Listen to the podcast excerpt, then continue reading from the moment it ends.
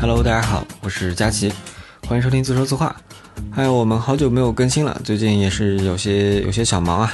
但是最近呢，我们也准算准备了个番外篇吧，所以在后续的节目可能更新频率上又会恢复原来每周一更的状态。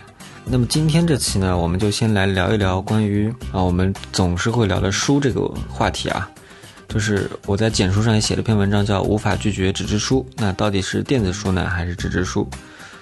哎，为什么会想到这个题目呢？也是因为有两个数字啊，一个是负百分之十七和负百分之十八点七。那这两个数字呢，分别是英国去年全年和美国前三季度电子销售的下滑比例。这个数据呢是英美出版协会的。另外有句话叫“与之形成对比的是，同期英国市场实体书刊的销售增加百分之七，美国市场同期的瓶装书销售上涨则达到百分之七点五。”那这句话呢，是出自艾菲尔的那篇文章，叫“不只是你的 Kindle 在家积灰，电子书整体销量也下降不少”。那么这组数据似乎又引起了一些朋友关于电子书和纸质书的争论。毕竟曾经的电子书也让出版传统的出版行业啊一阵紧张。毕竟数字出版多少会影响一些传统出版行业原有的业务。甚至麻省理工有个老司机就说过啊，这个人叫尼格洛庞，他说呢。他是在二零一零年的时候说了一句：“纸质书五年后即将灭绝。”但是呢，你看那么多年过去了，电子书和纸质书依然走各走各的路吧，对吧？那在艾弗尔的文章中呢，提到了 Kindle 的出货量有所下降的情况，而且亚马逊也很久没有公开透露过 Kindle 的具体销量。反而在二零一五年，在线下开启了实体店，叫 Amazon Books。在曾经这个大可瞎聊我们这个节目里啊，也聊过主书店的兴起与没没落，对吧？我们记得有一期叫三个小时逛完了三家书店，还有那个我们也聊过买书为什么不读。那么今天呢，我们就来聊一聊，这是关于数字出版和纸质出版的一些观察。哦，我们先来聊一聊电子书。我是觉得呢，现在的电子书其实不是终极形态。你看，每个行业都在发展，电子书或许可以称之为数字出版行业，它一直在进步。目前大部分情况下呢，所指的电子书呢，是在说那个 Kindle 这样的电子阅读器。那作为一款数字设备啊，它就是硬件加软件加内容，这是它的组合。当我们去购买一台这样的设备呢，硬件不变的情况下，通过软件的升级可以提供更好的阅读体验，通过数字出版物的购买来获得更多内容，对吧？那么硬件部分呢，相对而言啊。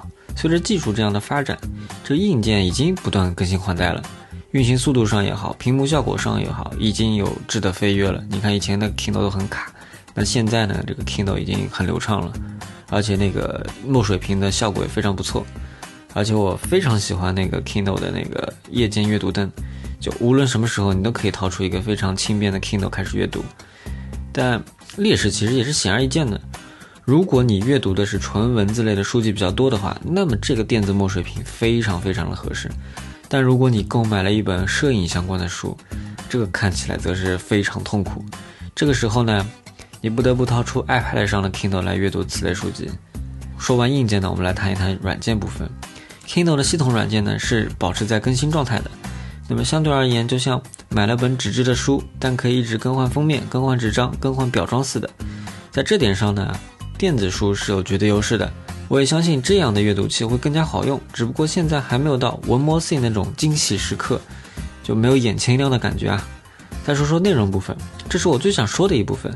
目前大部分数字出版物基本上以文字为主，的确大部分传统出版物也以文字为主，但是大量的艺术相关的内容在数字出版上就做的没有那么好了。也不用说艺术品，就来我们就来举一个例子，居家装修类的这种电子书，它以图片为主，那么就排版上呢就非常乱，而且基本上都是彩色的，所以呢，估计亚马逊也想解决这种问题，所以出过一个 Kindle Fire HD 的，对吧？就是通过硬件的升级、软件的升级，配合内容多样化。但是呢，我用过一次那个 Kindle Fire，我感觉做的不是很好。如果消费此类内容呢，我觉得还是买买本纸质吧。就不一定要一定要去买那个电子的，那所以呢，现在的电子书往大里讲呢，叫数字出版，现在还很多工作要做，硬件与软件如何适应更加丰富的内容，而传统的纸质内容呢，如何能成为更好的数字出版物？我觉得这可能是一个方向。这时候呢，我就想到了一个东西，那个叫地图。地图其实已经有几百年历史了，从最早的纸质上的或者布上的。这种平面上的东西，到最后其实变成了一个我们现在手机当中的工具应用。那另外又想到了一个牛津词典啊，目前也是一个非常棒的一个应用，嗯，大家可以在应用市场里找到这个应用。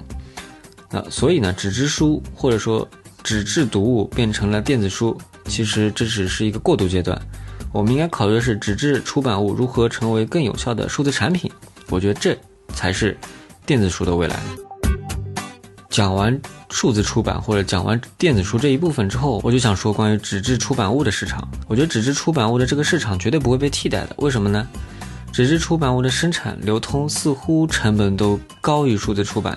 但纸质出版物却有着市场，不是因为有些人复古，而是纸质出版物有着天然的优势。那比如说空间的穿越，你听到这个小标题，你可能觉得特别玄乎，对吧？啊，什么空间的穿越都出来了。那比如说你翻阅一本地理类的书籍、摄影类的书籍，你很容易的跨版面的看到高清照片，左面和右面是连在一起的一张照片，但其实其实是两页，对吧？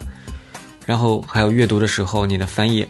况且有时候你看到一百多页的时候，突然引用了一句五十多页的专业的话，你可以翻过来直接看，这就是一个空间感，然后会留下一些印象。然后电子设备呢，是因为只有在一个屏幕上翻页呢，就是轻轻点一下，可能并不会因为空间的错落让你记忆深刻。说白了，纸质书相对于电子书来说有更加快的浏览方式，能借助物理位置帮你记忆书籍的内容。那第二点呢，就是。涂涂画画的笔记，我不知道大家有没有这习惯啊。虽然 Kindle 上可以使用那个打字来记笔记或者做标记，不过毕竟有些笔记啊，可能是涂涂画画的，你就画一个，比如说看到一个漏斗模型，就旁边画个漏斗，然后第一层、第二层、第三层旁边标注一下。这个呢，在纸质的书上面更加方便，你拿支笔就可以操作了。这里插一句啊。iPad Pro 上呢有类似像 NoteOS 这样的应用，可以非常方便的涂涂画画，但是它并不是用来看书的，所以呢我也没有发现比较好的应用。如果大家有发现比较好的应用用于看书，而且可以方便做笔记的话，方大家可以告诉我。倒是呢，我是发现了一个关于 PDF 工具类的应用，叫 PDF Expect。那这个应用呢，就是给你看 PDF 书的时候做一些记录非常方便的一些功能。所以呢。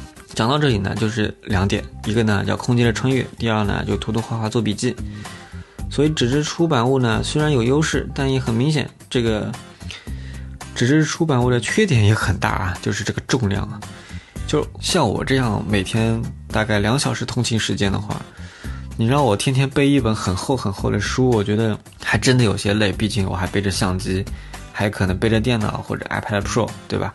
虽然我电脑现在基本上不背了啊，iPad Pro 作为主要的生产力工具，但是偶尔还是可能会需要一下的。再加一本书，那那实在是真的太累了。刚刚讲了电子书跟纸质书的两个可以说是优点和缺点吧。那么到底是电子书呢，还是纸质书？我觉得这个问题其实不重要。为什么不重要呢？电子书呢也有很多发展空间。你比如说。哈利波特电影中那个魔法报纸，不就是现在的那个图文啊、音频啊、视频结合的内容吗？未来数字出版中，或许也可能有这样的更新。在纸质书方面呢，也会有特殊地位，毕竟目前有着不可替代性，对吧？所以我是觉得，电子书或者出数字出版物不是用来消灭纸质书的，而是针对不适合纸质阅读场景更换了阅读载体。那我自己做法呢，实际上是看情况购买的。有时候呢，会同时购买纸质版和电子版。况且呢，Kindle 还有借阅服务，不用花钱就可以借到电子版，对吧？购买纸质版之后呢，看完了，那么就去那个电子版里去扫一眼，把一些东西呢标注一下，啊，然后直接用那个亚马逊的服务把这些备注啊发到自己的邮箱，然后留个底，然后可能比如说写读后感啊，写后续文章啊，或引用的时候方便去调用。那么也是一种比较不错的摘录流档吧。那么最后想说的就是，无论电子书还是纸质书，他们不是敌人，他们是相辅相成的。他们现在敌人，我觉得就是我们大部分这个浮躁的心啊，就是没有这个阅读习惯，没有这个阅读习惯还挺可怕。蒋方舟就讲过一句话：如果一个人不读书啊，这个人的世界观只有他和他的朋友们，或者说只有他的家庭，这个世界就很小。人还是要多读书，对吧？好，那么本期节目就先聊到这里，就是关于一个电子书和一个纸质书的一些小观察吧。如果有兴趣的话，不妨听一听前几期关于买书不读是不是病啊之类的节目。啊，如果大家有任何反馈的话，还是可以给我们发送邮件到 hi at ducksharing.com。那本期节目就先聊到这里吧。如果大家觉得节目还不错的话，不妨在那个苹果自带的播客应用里面去给我们评个分，也是对于我们播客的鼓励和支持。谢谢大家，我们下期再见吧，拜拜。